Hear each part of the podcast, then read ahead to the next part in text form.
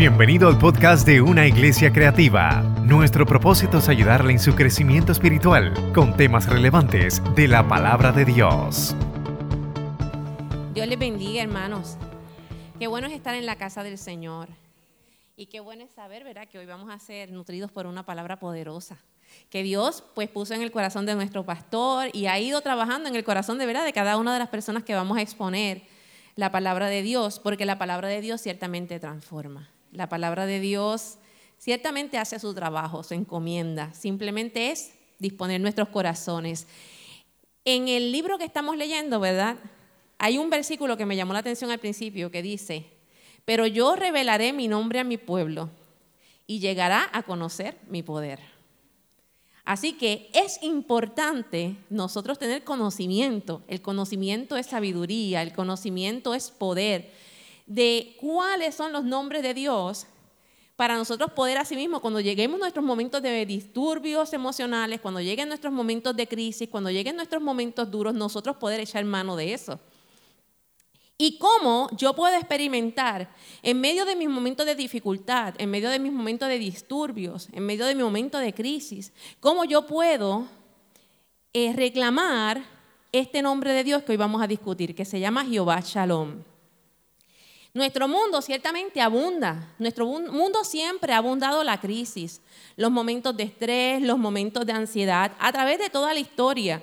Eso siempre ha sido así. Y Jesús nos los advirtió desde el principio. En el mundo ustedes tendrán aflicción, pero él mismo se cantó la solución ante esos momentos de aflicción.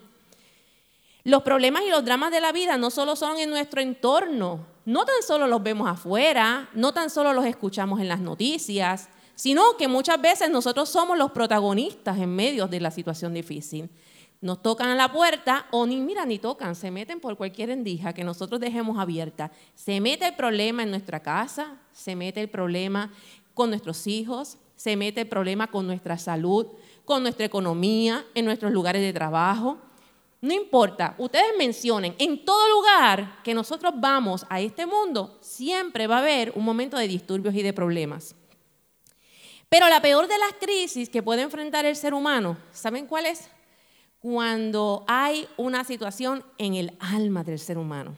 La peor crisis que un ser humano puede experimentar es la que vive dentro de su alma, causando depresión, ansiedad, estragos, disturbios que llegan aquí a su mente y comienzan a maquinar y empiezan a empoderarse de sus acciones y no empiezan entonces a permitir que sea el orden de Dios en su vida. Y muchas veces es tanta la presión y tanta la adversidad que las personas, ¿verdad? Nosotros muchas veces no sabemos cómo manejarla. Pero en el nombre de Dios, que hoy vamos a discutir, viene a satisfacer esa necesidad de paz esa necesidad de seguridad y estabilidad que todo ser humano quiere en la vida. ¿Acaso ustedes no se acuerdan? Yo no sé, ¿verdad? Si ya esa es la respuesta en los certámenes de Miss Universe. Pero cuando le hacían la famosa pregunta, ¿qué es lo que usted desea, verdad? La paz mundial. Esa era siempre como que el cliché en todas las respuestas. Quizás ahora no lo mencionan, porque se, repitió tantas veces que quieren sonar como con algo diferente. Pero gloria a Dios por su bendito nombre, Jehová Shalom, que es el Señor es paz. Y es muy fácil decirlo. Ah, Jehová es paz, Jehová es paz, no te preocupes. Pero cuando somos nosotros los que estamos viviendo los momentos de dificultad, ahí es que nosotros, como dicen en el campo, ahí es cuando sabemos si el gas pela o no pela. ¿Verdad? El único lugar donde aparece este nombre, así mismo, Jehová Shalom, es en el libro de jueces y fue designado en experimentarlo primeramente a Gedeón. Gedeón en el pueblo de Israel vino a ser uno de los jueces. Y los jueces eran personas que se levantaron, ¿verdad? Como relata la historia, en momentos de crisis del pueblo de Israel, cuando el pueblo estaba sumergido en pecado, en desobediencia, desbocado en acciones que eran totalmente contrarias a Dios el pecado los arropaba, venían los momentos de apretura en todas las áreas. Y la historia de Gedeón, vamos a leerla en jueces 6, 1 al 6. Vamos a retomar, ¿verdad? Un poquito la lectura. Y miren la situación, y mientras yo la estoy leyendo, usted váyase adentrando como si usted fuera partícipe de ese pueblo en ese momento. Y dice la palabra en jueces 6, 1, 6. Los israelitas hicieron lo malo ante los ojos del Señor y los entregó en manos de los madianitas durante siete años. Era tal la tiranía de los madianitas que los israelitas se hicieron de escondites en las montañas, las cuevas y otros lugares de refugio. Siempre que los israelitas sembraban, los madianitas, amalecitas y otros pueblos venían y los atacaban. No venían y pasaban así de pasada. Vamos a pasar por ahí, vamos. No, no. Dice la palabra, acampaban y arruinaban las cosechas. Ellos andaban con sus casetas de campaña. Ellos decían, nos vamos al Airbnb de Israel ahora mismo. Allí vamos a estar de vacaciones. Y dice que no dejaban nada con vida, ni ovejas, ni bueyes, ni asnos. Llegaban con sus tiendas de acampar y eran como plagas de langostas.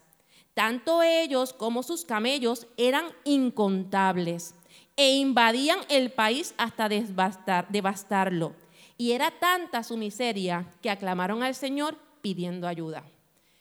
Ustedes imagínense, cada vez que usted salga de su negocio, ¿verdad? Con el fruto de trabajo en sus manos, que venga alguien a saquearlo y le robe lo que usted hizo. Que cuando usted llegue a su casa y usted haga comida para sus hijos, venga alguien así de la nada, rompa candados, rompa, eh, ventanas, se metan y vengan un bonche de personas y se coma toda la comida, le vacíe toda la cena, le destruya la nevera, le mate a sus perros. adéntrese en esa situación. Una de las situaciones por las cuales podemos dejar de experimentar la paz de Dios es vivir en una vida de pecado y desobediencia. Esa es una de las primeras causas donde la paz se nos es quitada. Cuando nosotros damos permiso a, que, a hacer cosas que realmente sabemos que están en contra de la voluntad de Dios. Y esa era la situación de Israel. Fíjense, ellos comenzaron a vivir en la tierra prometida. Ellos estaban allí, ya habían cruzado el Jordán, llegaron a la tierra de promesa, ¿cierto o no cierto? Pero miren esto, pero desearon ser como sus pueblos vecinos. Llegaron a la tierra de promesa, pero empezaron a olvidarse quiénes eran ellos. Porque empezaron a mirar para el lado y dijeron, oh, la grama es más linda allá que acá. ¿Y por qué? Y empezaron como que a tratar de copiar cosas y costumbres que sus pueblos vecinos hacían. Y entonces se comenzaron a conformar con lo que veían de los pueblos vecinos.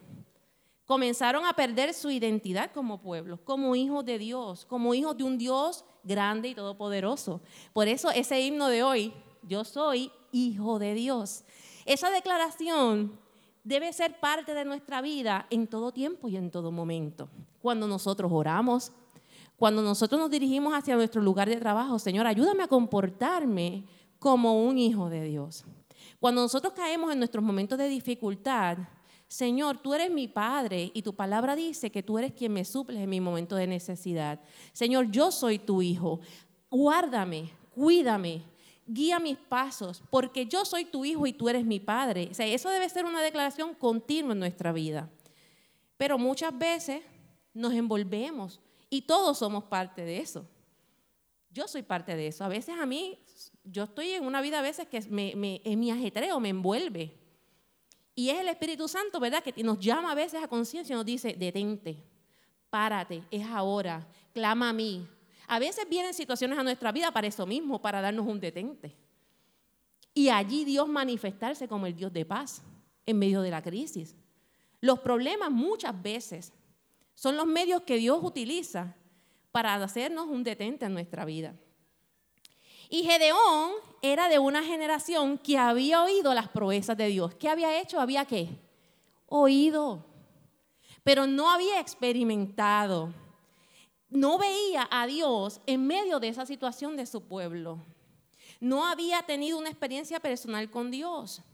Él había oído de él, pero no le conocía. Miren lo que dice en jueces 6:13. ¿Lo tienes, Leimi?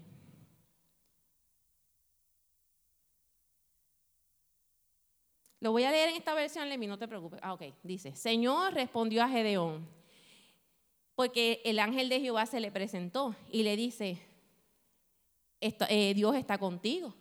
Y él le dice, Señor, respondió Gedeón, si el Señor está con nosotros, ¿por qué me sucede todo esto?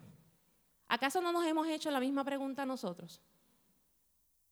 Cuando nosotros a veces somos tocados, cuando nos tocan en la llaga, cuando nos pasan cosas que jamás pensamos, ¿acaso nosotros no hemos hecho esa misma pregunta? Pero si Dios es conmigo, ¿cómo es posible que esto me pase a mí? ¿Cómo es posible que yo tenga esta pérdida? ¿Cómo es posible que yo tenga esta situación en mi casa? ¿Cómo es posible que yo, cómo es posible que yo esté enfrentando esta crisis? ¿Y dónde están todos los milagros que nos contaron nuestros antepasados? ¿Acaso no dijeron, el Señor nos, nos sacó de Egipto? Pero ahora el Señor nos ha abandonado y nos entregó en manos de los madianitas. Gedeón era de una generación que había escuchado hablar de las proezas de Dios, pero también era de la generación que veía cómo las otras culturas, ¿verdad?, entraban a su cultura y, y cómo y cómo ellos adoraban a otros dioses y cómo ellos empezaron. Entonces él estaba como que envuelto en este torbellino de nuevas influencias, de nuevos pensamientos, de cosas frescas que a veces nos quieren vender. Esto es, esto es lo nuevo ahora. Esta es la tendencia del momento. ¿O acaso eso no es lo que hacen los influencers? ¿Verdad?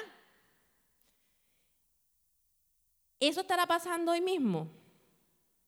Y yo hago aquí una nota, ¿verdad?, de exhortación a los padres que están criando, a los padres, a los padres especialmente. A veces yo veo, y todos vemos las situaciones que está viviendo nuestro país, y a veces juzgamos a los jóvenes y juzgamos las cosas, pero cuando uno mira para atrás uno dice, ¿y dónde tuvo papá y mamá para educar a esos niños? A esos niños que hoy son jóvenes, que hoy son adultos. Así que los padres que están criando en este momento, que estamos criando, porque yo todavía las mías están ahí, en ese proceso todavía. No son tan chiquitas, pero están en ese proceso. Hermanos, no podemos perder el momento de nosotros en nuestra casa levantar al Dios del cielo como testificándole a nuestros hijos, hablando de las grandezas de Dios. Wow, esta nevera está llena. Aquí no cabe nada, mami. Aquí tenemos que empezar a botar lo que está en los bowls. Ah, esa es la provisión de Dios que Dios es tan bueno, la nevera está llena. En cosas tan simples como eso. Saqué en el examen, mami, yo que me maté. Esa es la sabiduría de Dios, porque tú hiciste tu parte, tú trabajaste, tú estudiaste, Dios te ayudó. ¿Viste? En todo, hermano, en cosas tan pequeñas, los padres tenemos que esforzarnos en testificarle y hablarle a nuestros hijos. No tan solo traerlos a la iglesia, no tan solo traerlos a Revolution, a los Girls Ministries, a los Royal Rangers, no dejarle eso a la iglesia. Nosotros tenemos que ser una participación 100% de educación continua a nuestros hijos. Cuando vengan los momentos de dificultad, nosotros hay que decir, ok, vamos a orar, vamos a orar y, vamos, y uno darle consejos sabios dirigidos a través de la palabra del Señor y que ellos se sientan que están apadrinados en ese momento, que tienen una dirección de papá y mamá, recibí el consejo. Eso es importante, hermanos. Los papás de Gedeón no hicieron eso. Los papás de Gedeón no hicieron eso. Y más adelante en la Biblia ustedes van a ver por qué. Miren, el pueblo estaba en la tierra que Dios le prometió, pero estaban fuera de la voluntad de Dios. Nosotros podemos estar en el lugar que Dios nos ha designado. Nosotros podemos estar en el trabajo que Dios realmente quiere que estemos. Nosotros podemos estar en la iglesia que realmente Dios quiere que nosotros prosperemos y crezcamos y nos desarrollemos en el Señor. Nosotros podemos estar en el país, en el pueblo que Dios quiere que nosotros vivamos y que nosotros tengamos vecinos y tengamos esa comunidad a nuestro alrededor, pero no necesariamente porque estemos en el lugar que Dios nos, nos puso, quiere decir que tengamos una vida puesta en la voluntad de Dios. Porque no solo es llegar al lugar de la tierra prometida que Dios te ha dado a ti, sino que nuestro corazón y nuestras acciones tienen que estar comprometidas con Dios para que se cumpla el propósito de Dios completamente. El pueblo de Israel llegó a la tierra prometida, pero su corazón y sus acciones no estaban comprometidos con el propósito de Dios. Se empezaron a separar del propósito de Dios. Y eso nos sucede a nosotros hoy. Eso mismo nos sucede a nosotros hoy.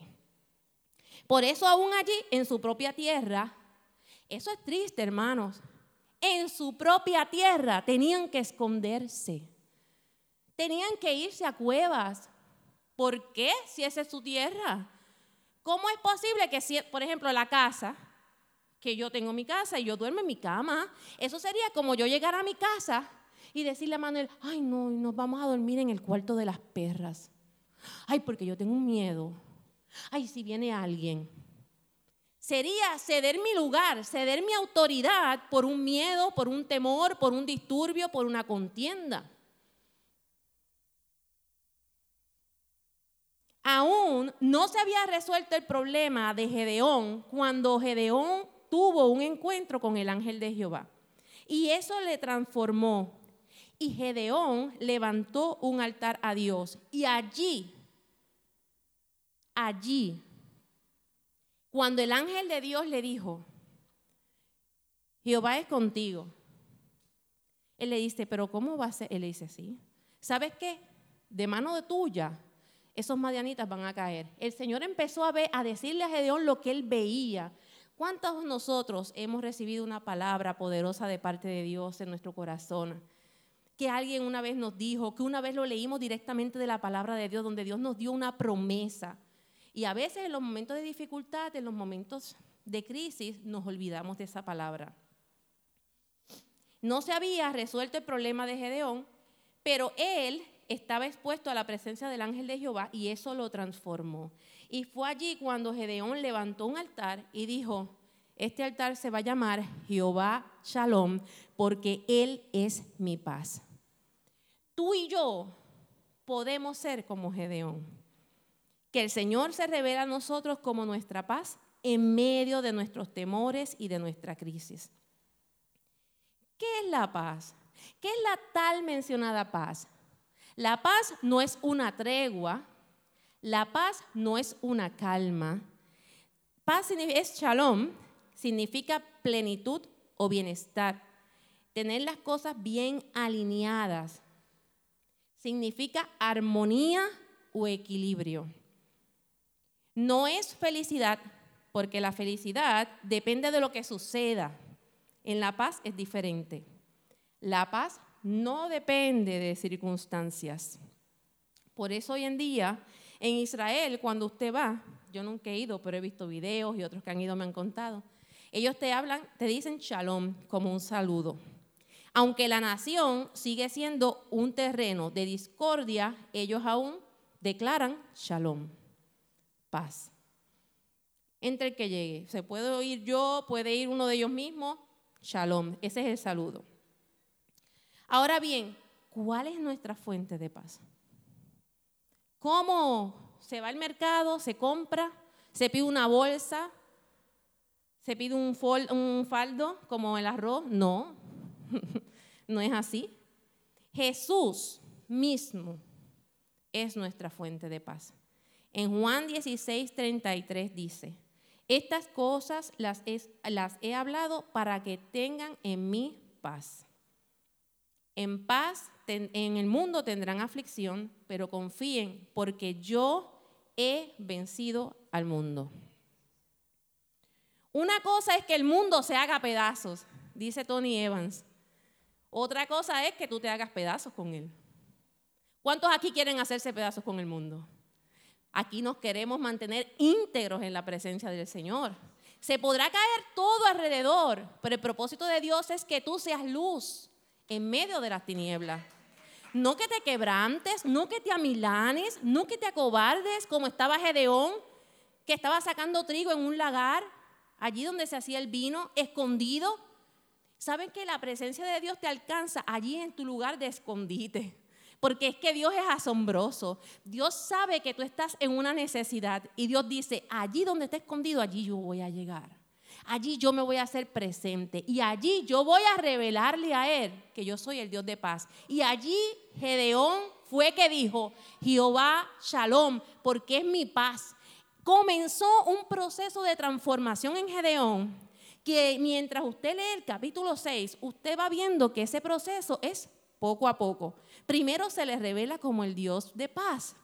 Él lo recibió, le levantó un altar y él dijo, Jehová es paz.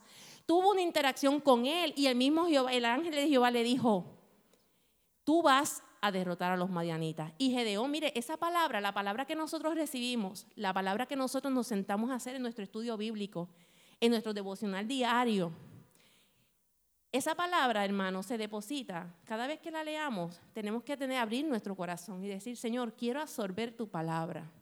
Cuando lleguen los momentos de dificultad, usted le va a pedir al Señor a sí mismo, Señor, en medio de mi momento difícil, tráeme a la memoria tu palabra. Si usted guarda en el banco, cuando usted vaya a necesitar dinero, usted puede ir fácilmente y decirle al teller, quiero tanto dinero. ¿Por qué usted va al banco con tanta confianza? Porque usted sabe que usted tiene un depósito ahí. Usted hizo varios depósitos, usted tiene ahí un fondo del cual usted puede retirar. Cuando nosotros nos adentramos en la palabra del Señor, es así mismo, es tener un depósito en nuestro corazón de la palabra de Dios. Y cuando llegue el momento de dificultad, usted puede ir y apelar a esa palabra. La palabra de Dios es viva. Usted puede decir, yo voy a apelar a la palabra de Dios. ¿Qué dice la palabra de Dios? En mi momento de dificultad, en mi momento de lloro, en mi momento de quebrantamiento, ¿qué me dice Dios a través de su palabra? A donde usted tiene que ir, además de psicólogos, terapeutas, hermano, usted lo primero que tiene que buscar es ¿Qué tiene que decirme Dios a través de su palabra en mi momento de dificultad? En mi momento de falta de paz, en mi momento de crisis, en mi momento más duro, el que jamás pensé vivir, el que jamás pensé, no, ni siquiera soñé con él. Pero ¿qué Dios tiene hoy para mí? Jesús siempre nos invita. En Mateo 11, 28, vengan a mí todos ustedes que están cansados y agobiados. Él no dijo, vengan a mí, los rubios, vengan a mí los que tengan corbata. Él dijo, vengan a mí todos los que estén cansados y agobiados. Todos. Si alguien aquí nunca se ha sentido cansado y agobiado, hermano, levante la mano. Todos. En algún momento de nuestra vida nos hemos sentido agobiados, cansados del camino. Y dice, yo les daré descanso. O sea, esa palabra ya aquí. La llevo aquí a mi corazón. Cuando yo me sienta fatigada, Señor, yo necesito tu descanso. Señor, yo necesito tu remanso de paz. Señor, yo necesito tu sabiduría, tu dirección en este momento. ¿Cómo yo accedo a la paz que Jesús me habla? Lo primero, teniendo comunión con Dios. Dios siempre está cercano y cuando le abrimos nuestro corazón, eso fue lo que hizo Gedeón. Cuando el ángel de Jehová se le presentó a Gedeón, que llegó ante él y le dijo, Jehová es contigo. ¿Qué fue lo primero que salió de la boca de Gedeón? Todos lo leímos. Pero ¿cómo tú me dices que Jehová es conmigo? Mire, abrió su corazón. Él, dijo, pero ¿cómo me viene a decir este ser que Jehová es conmigo si yo estoy en mi momento más oscuro? En mi casa no hay sustento. Me siento amenazado todo el tiempo. Tengo que estar huyendo. ¿Cómo tú me puedes decir que Jehová es conmigo? Abrió su corazón. Hubo un quebrantamiento. Cuando abrimos nuestro corazón hay un quebrantamiento genuino.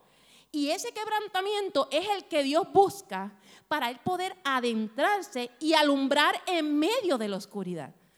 Gedeón estaba viviendo momentos de oscuridad. Pero fue ese quebrantamiento lo que permitió que el ángel de Jehová iluminara su mente y su corazón. Conocer la verdad y alinear nuestros pensamientos con esa verdad es la manera más eficaz de experimentar la paz de Dios. Teniendo comunión con Dios. Rindiendo cuentas ante Dios. No hacer cosas por emociones, no hacer cosas por coraje, no hacer cosas es sentarnos, respirar y pedir a Jehová Shalom que se haga rema en nuestra vida. Yo necesito tu paz ahora. necesito que te manifiestes ahora. La intimidad con el Señor. ¿Cómo accedo a la paz que Jesús me habla? Con mi obediencia. Reconoció y adoró a Dios en el ámbito espiritual. Miren esto. Ay, Dios mío. Es que Dios es tremendo. ¿Qué era Gedeón? Gedeón era un hombre cobarde que se estaba escondiendo de una crisis horrible que estaba pasando su pueblo. Jehová se le presenta, le dice, Jehová es contigo, pero ¿cómo tú vas a decir eso? Ahí Dios le dijo, mira, este es el plan que tú vas a destruir a los madianitas. Y Gedeón, eso vio un impacto. Levanta un altar y dice, aquí levanto este altar porque Jehová se me ha manifestado como mi Dios de paz. Pero no se quedó ahí. Dios se revela en nuestras vidas, pero Dios nos lleva más allá. Dios nos hace extendernos. Ustedes saben cuando nosotros, ¿verdad? Eh, cuando estábamos en la escuela, que a veces es chicle, un chicle, y seguíamos ahí masticando y estirábamos el chicle, estirábamos el chicle, hasta a veces hasta que a veces nos duraba toda la tarde nosotros masticando chicle en, en las clases porque no, no, no, había oportunidad, porque se acabó la cajita de chicles Adams. ¿Cuántos se cuentan de los chicles Adams? Se acabó y pues tengo que seguir porque imagínate, si voto el chicle me pierdo. Pues entonces, ¿sabe qué? Dios le dijo, ¿sabes qué? Mira lo que tú vas a hacer ahora. Tú vas a ir allí, a la casa de tu padre.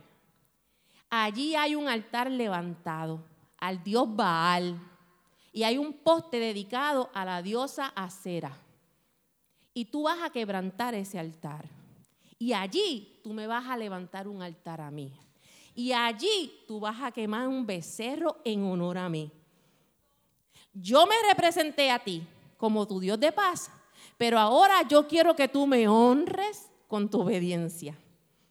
Dios siempre quiere llevarnos a un nivel más allá del que nosotros pensamos que podemos dar.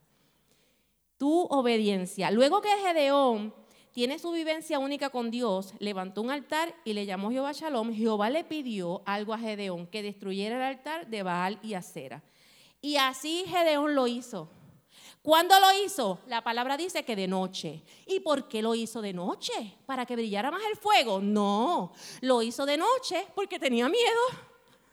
A Dios, pero si Dios no se le había revelado como Jehová de paz. Sí, pues fue en aquel momento, pero nos, a Dios. ¿Y cuántas veces nosotros a veces patinamos con la misma cáscara de guineo? Pero, a Dios, pero es verdad que Dios me dijo que Dios me iba a prosperar. Ay, Dios mío. Y caminas y te enderezas. Pasa un obstáculo y vuelves otra vez y caes en la misma trampa. Tu mente, tu mente y tu corazón te traicionan, porque empezamos a ver lo que está alrededor nuestro. Pero allí, Gedeón dice que lo hizo de noche y con miedo. Buscó a 10 hombres, yo me imagino que allí hicieron un pacto de sangre. No pueden decir nada, no pueden chotearnos, porque si no nos matan. Efectivamente, al otro día por la mañana, dice la palabra, que se levantó el pueblo y cuando vieron Nilda que el altar de Baal y el pote de la diosa Cera no estaba en su lugar, esa gente empezaron a buscar quién hizo tal barbaridad. Porque ellos estaban ciegos en la idolatría, en el pecado. Pero Gedeón fue el primer hombre que Dios levantó y empezó a revelarse de una forma diferente. Así que, ¿qué pasó? El pueblo mismo fueron a la casa del papá de Gedeón y le dijeron, nos dijeron que es tu hijo. Y ahí se formó una trifulca y Gedeón yo me imagino que estaba escondido. Pero Dios se le había revelado como su Jehová es paz. ¿Y saben qué? Dios lo libró de esa trifulca. Hubo una paz en el pueblo y dijeron, ah, que Baal sea con el que se atrevió a hacer eso, con Gedeón. Así que a Gedeón desde ese día le cambiaron el nombre porque hasta el nombre fue ahí, el Departamento de Inscripción Pública, ahí mismo llegó. Hoy no se llama Gedeón, hoy se llama, no me acuerdo el nombre. ¿Cómo? Jerobal. Tú y yo podemos ser ese de Gedeón, que el Señor sea nuestra paz, aún en medio de nuestros temores, de nuestras crisis. Ahora, ¿cómo accedo a la paz que Jesús me habla? Porque una cosa es, otro punto para acceder a la paz que Dios me habla es manteniendo vivo el recuerdo de lo que Dios habló ya de mí. Recordando su palabra, como mencioné ahorita, la que ha sido sembrada en tu mente y en tu corazón, la que Dios te reveló cuando un día tú dijiste, voy a leer la palabra hoy. Voy a dirigirme a, este capítulo, a este versículo. A mí me encanta cuando Dios nos habla a través de su palabra. A mí me encanta. Mis mejores experiencias de Dios hablando en mi corazón es cuando yo dedico tiempo a Dios y digo, yo quiero que tú me hables. Y Dios siempre habla. En jueces 6:12 dice que el ángel de Jehová se le apareció a Gedeón y le dijo, el Señor está contigo, valiente guerrero. Santo Jesús. Ve con la fuerza que tienes y salvarás a Israel del poder de Madián. Yo soy quien te envía. Eso está en jueces 6:14. Dios ya había, estaba preparando todo, ¿verdad? Estaba orquestando todo. ¿Sabes qué? Llegó el momento en que dice que los pueblos vecinos se comenzaron a reunir y cruzaron el, río Jordán. ¿Y saben quién se levantó? La palabra del Señor dice que se levantó Gedeón, Berta.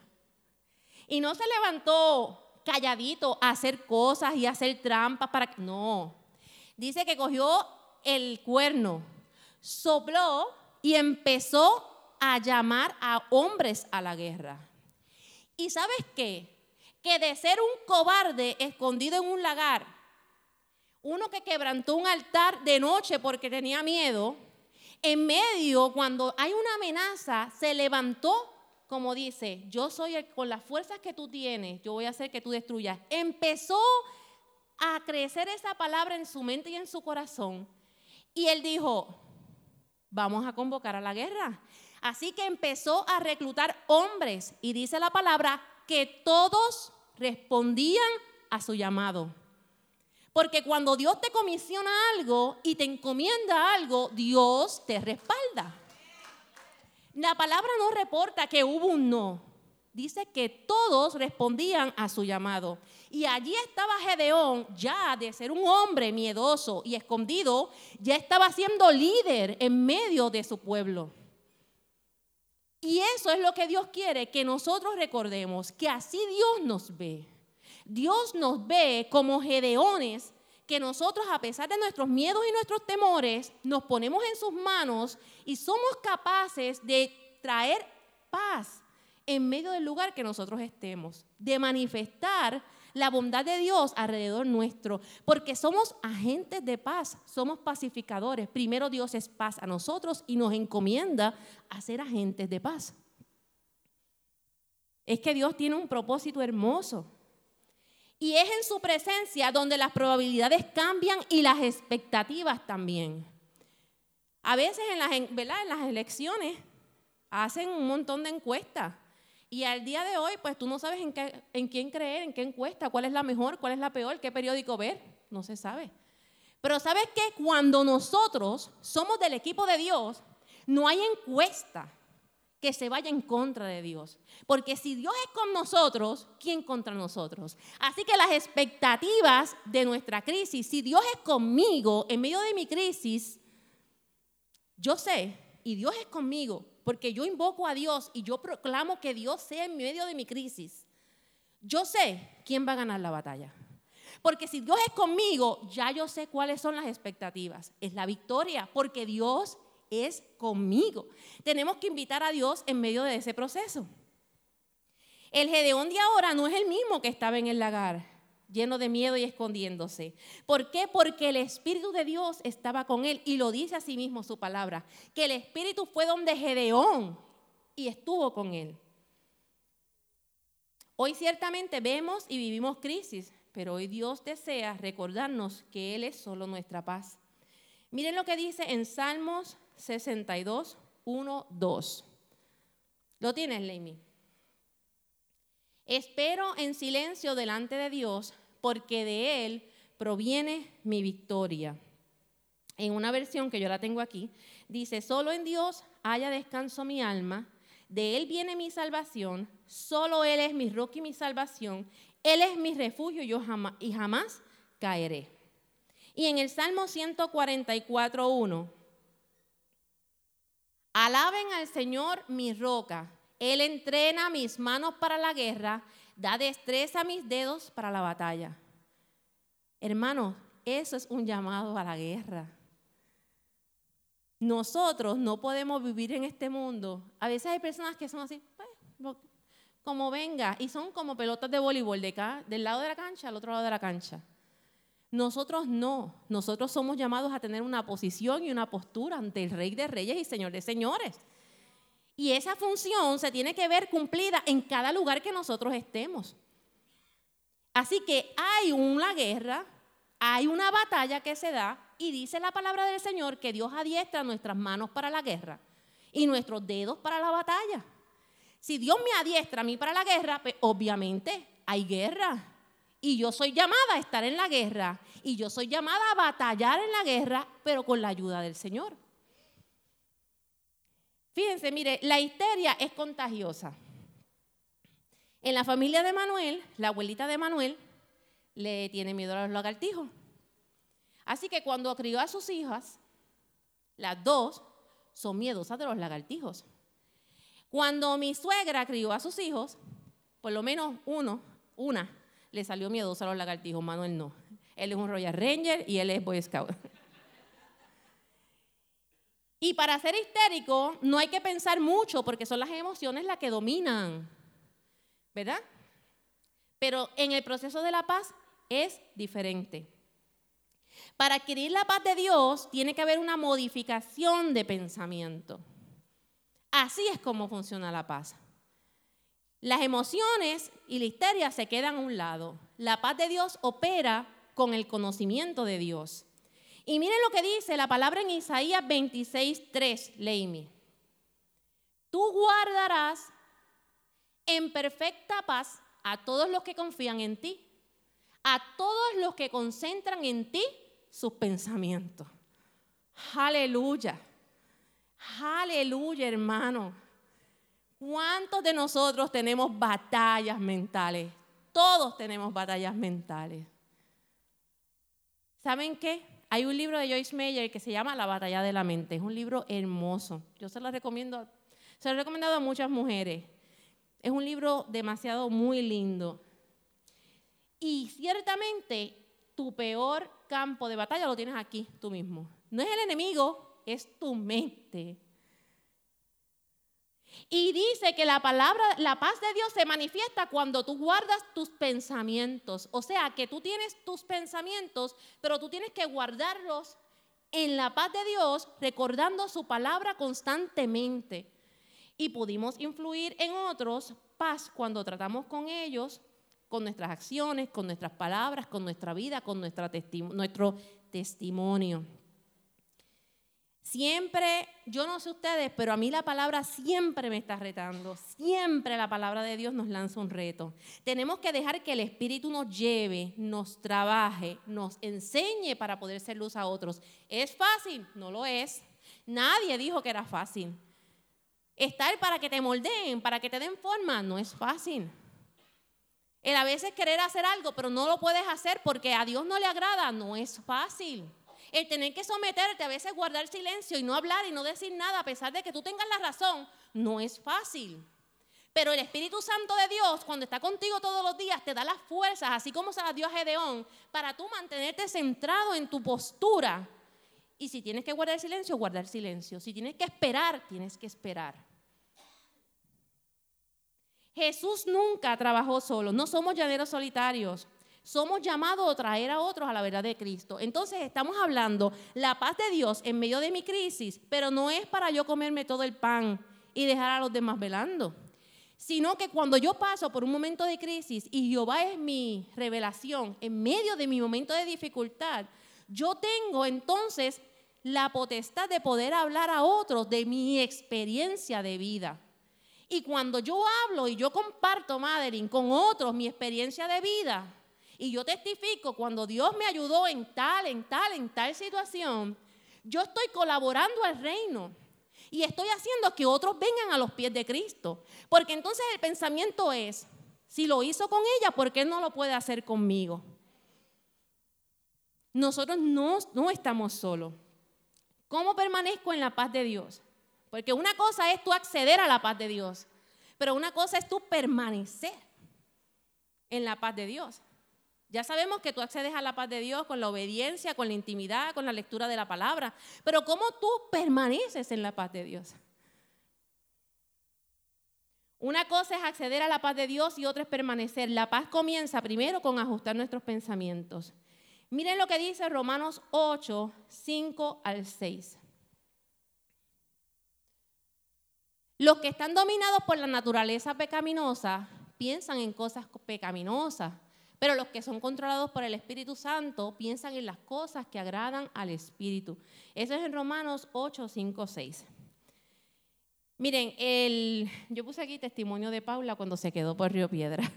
Eso fue tan fácil como la semana pasada. Paula se quedó la semana pasada este, por Río Piedra, pero no fue temprano. Ella salió de la universidad, tuvo que estar como en un taller, un seminario, salió un poquito más tarde. ¿Cierto o no? No pongas esa cara porque fue así. Eso fue un show, hasta Elías es testigo.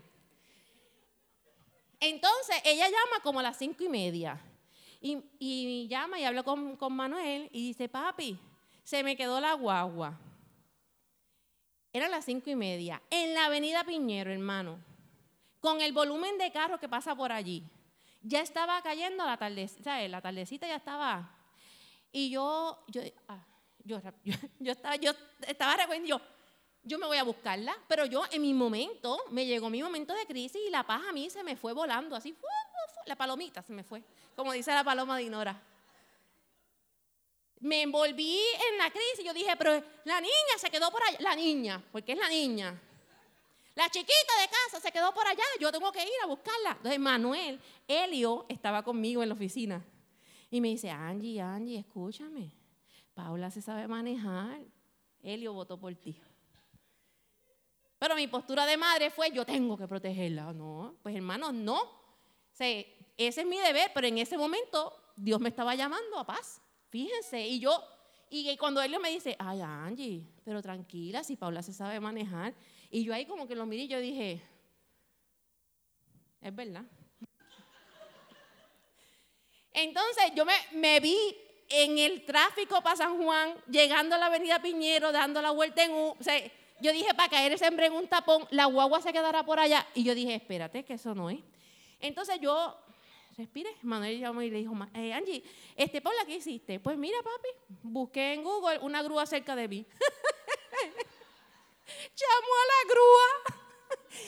Entonces yo acá, una grúa, ay Dios mío, y yo empecé, Paula, escúchame, cuando te vayas a montar en la grúa, tú discretamente le vas a tirar una foto a la tablilla. Discretamente vas a tirar al nombre de la puerta. Eliazar me llama la atención, recibí la paz en ese momento, pero rapidito otra vez la volví a perder. La histeria no se piensa, pero la paz de Dios se atrae con el pensamiento de la palabra de Dios. Y yo en ese momento yo dije, Señor, bueno, em, vamos a empezar por lo básico. Tú permitiste que Paula entrara a Piedra. Vamos a empezar por ahí. Tú permitiste que Dios consiguiera esa guagua. Esto fue una bendición. Señor, tú eres quien guardas a mi hija. Y yo seguí hablándome, hablándome, hasta que por fin, mira, negarme. Me relajé. Yo dije, ok, voy a comerme fuera. Hoy esperamos a Paula en el mecánico. El muchacho subió por Trujillo Alto, mejor todavía porque no cogió el tapón y todo ahí. Pero ¿qué? La paz de Dios se puede perder. Mira, la paz se puede perder así. Y si tú dejas que tus pensamientos se dominen la histeria, tú te montas en un avión y tú corres todas las tragedias habidas y por haber y te imaginas lo peor.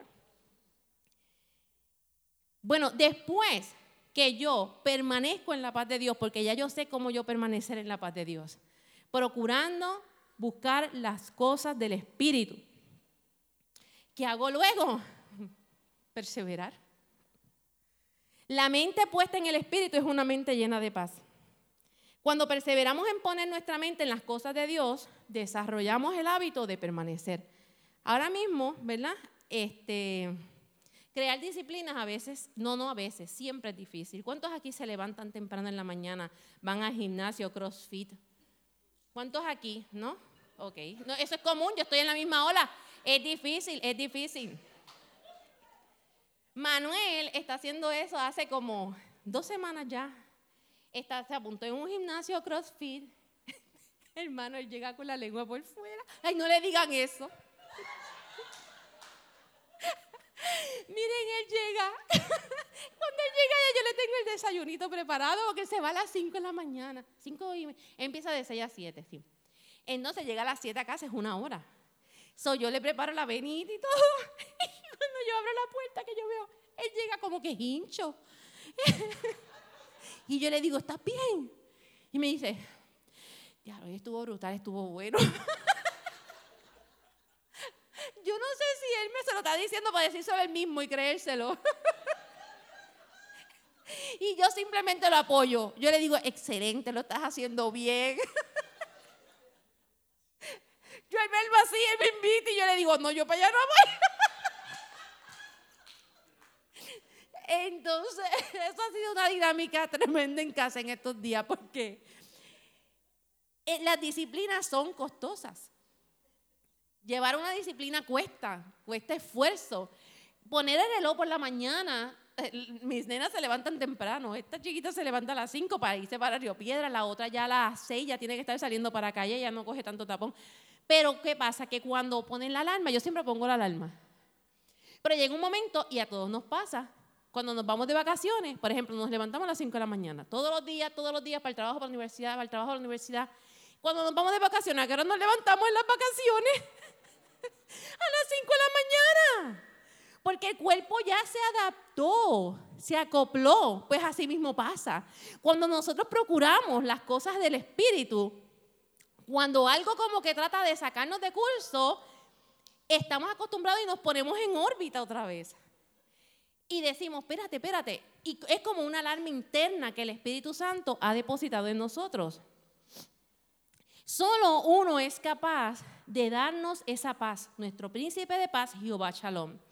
Cuando le invitamos a Jesús en nuestros procesos e intimamos con Él, cuando procuramos día a día agradarle y cuando nos alimentamos de su palabra y esperamos en Él.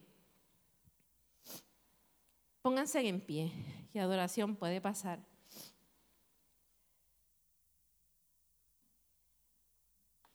Santo eres Jesús.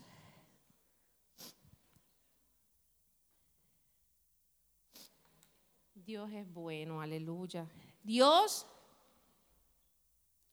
nos lanzó su invitación de reposar en Él.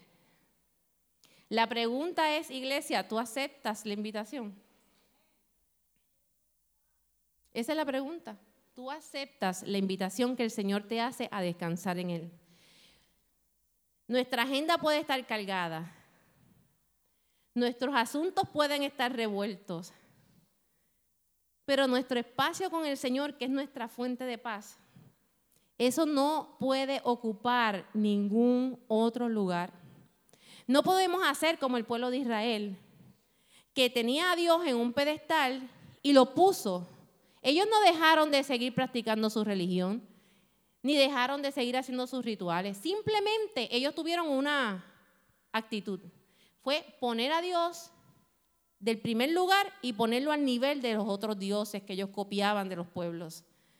Y nosotros tenemos también, muchas veces, a veces desplazamos los momentos con Dios porque tenemos que hacer algo. Siempre estamos buscando qué hacer. Siempre estamos buscando qué hacer. Es más, hermanos, ¿sabes qué? Y esto lo compartimos en la clase y lo repito hoy, ¿verdad? Para los que no estuvieron en la clase de escuela bíblica. Muchas veces nosotros no nos hallamos en la paz y en el reposo del Señor porque a veces nos traemos cargas que a nosotros no nos corresponden cargar. Hay situaciones en las cuales nosotros quisiéramos ayudar y aportar. Usted ayuda y usted aporta hasta donde usted pueda. Cuando algo se sale de sus manos, usted tiene que decir, Señor, yo hago mi parte, pero tú haces la tuya. Yo confío en eso y yo quiero descansar en eso, Señor. Yo quiero, yo entiendo que la invitación hoy del Señor es, que rebusquemos en nuestra maleta de equipaje qué cosas nos están cargando la maleta de equipaje en el camino. ¿Qué cosas nos están haciendo como que detenernos, como que distraernos, como que cargarnos, como que poner un peso más grande del que nosotros debemos llevar?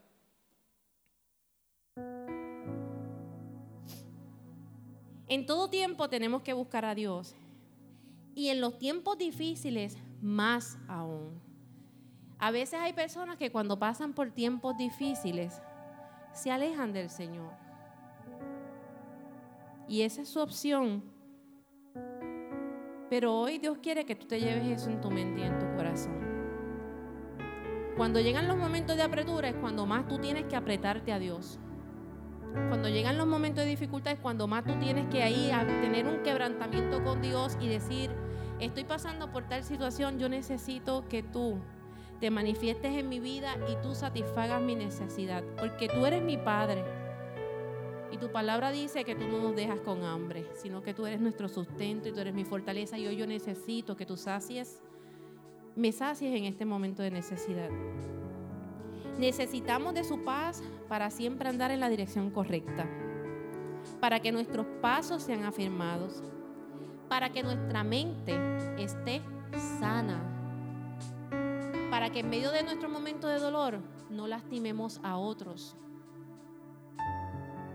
No lastimemos a los que están muchas veces alrededor nuestro, los más cercanos son a quienes más nosotros amamos, pero por estar heridos a veces les lastimamos sin saber que los estamos lastimando, porque estamos envueltos en nuestra situación. Y no podemos ver la mano de Dios porque no nos hemos quebrantado, porque no le hemos permitido acceso al Señor, porque no hemos sido sinceros con Dios. Necesitamos de su paz para que nuestra mente esté sana y despejada y para que su sabiduría se manifieste. En momentos de disturbios el Señor nos dice, quédense inquietos y reconozcan que yo soy su Dios. Si tú estás pasando por momentos donde la paz no es tu mejor amiga en estos momentos, y créeme, todos pasamos X o Y razón. A veces hemos pasado y nos estamos levantando. A veces nos estamos adentrando en un camino oscuro que no sabemos por dónde caminar y como que no entendemos. Eso es normal, es parte de nuestra humanidad. Pero es parte de los hijos de Dios y de las personas que buscamos las cosas espirituales pedir ayuda a Dios en medio de esos momentos. Así que cierra ahí tus ojos y esta palabra llévatela en tu corazón. Y yo le voy a pedir al Señor ahora mismo, Padre, yo te doy gracias porque tu palabra es una palabra libertadora. Es una palabra que nos exhorta, que nos alimenta, que nos sostiene, que nos da fuerza, que nos da sabiduría. Yo te pido Dios por cada uno de los corazones que hoy escucharon esta palabra. Yo te pido Señor que tú seas revelándote a nuestras vidas en nuestro momento de dificultad que a nuestro problema, que a nuestra crisis, a nuestra situación adversa, nosotros le gritemos, yo tengo un Padre que vela por mí. Yo soy su hijo y Él es mi Dios. A Él le sirvo y yo le clamo y Él me responde. Tú tienes caducidad, pero su palabra y sus promesas no, no caducan. No hay caducidad para las promesas y la palabra del Señor. Señor, que tengamos la entereza, la firmeza, la certeza, mi Dios, en seguir creyendo en tu palabra, a pesar de que a nuestro alrededor se nuble nuestro cielo. A pesar que nuestra mente se quieran, ¿verdad?, posicionar pensamientos contrarios a lo que ya tú has dicho para mi casa, para mi vida. Declaramos que tu paz sea manifiesta, Señor. Guarda cada uno de tus hijos, los que proclamamos tu nombre. Pon tú, Señor amado, paz en medio de las situaciones adversas que podamos estar enfrentando. Te pido por cada familia aquí representada. Y te doy gracias por cada uno de mis hermanos. Y gracias te doy por la oportunidad, Señor, de tener este tiempo de poder reflexionar sobre tu palabra. Gracias, Dios, porque tú eres un Dios de bondad todopoderoso. Nos presentamos hoy ante ti y le damos nuestra mejor adoración. En el nombre de Jesús. Amén.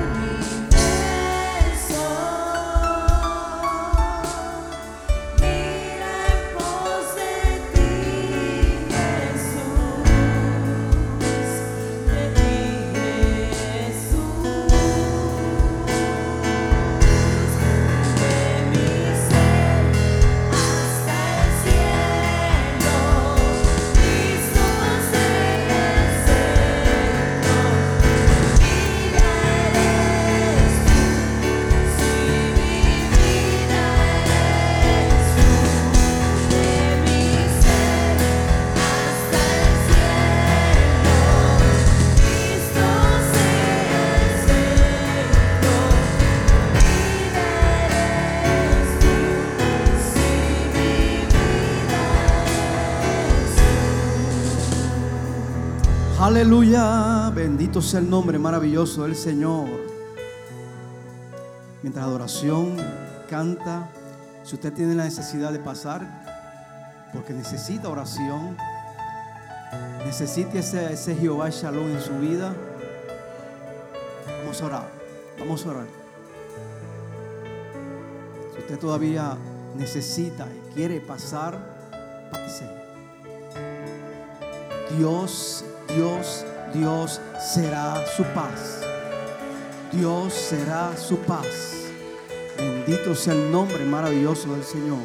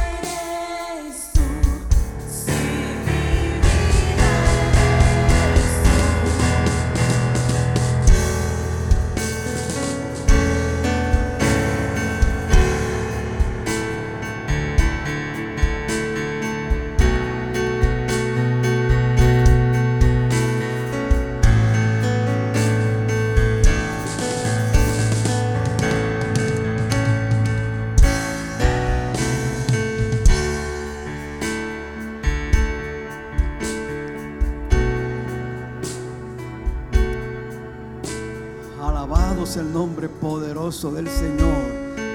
Otra vez un aplauso al Señor por la vida de nuestra pastora Ángela.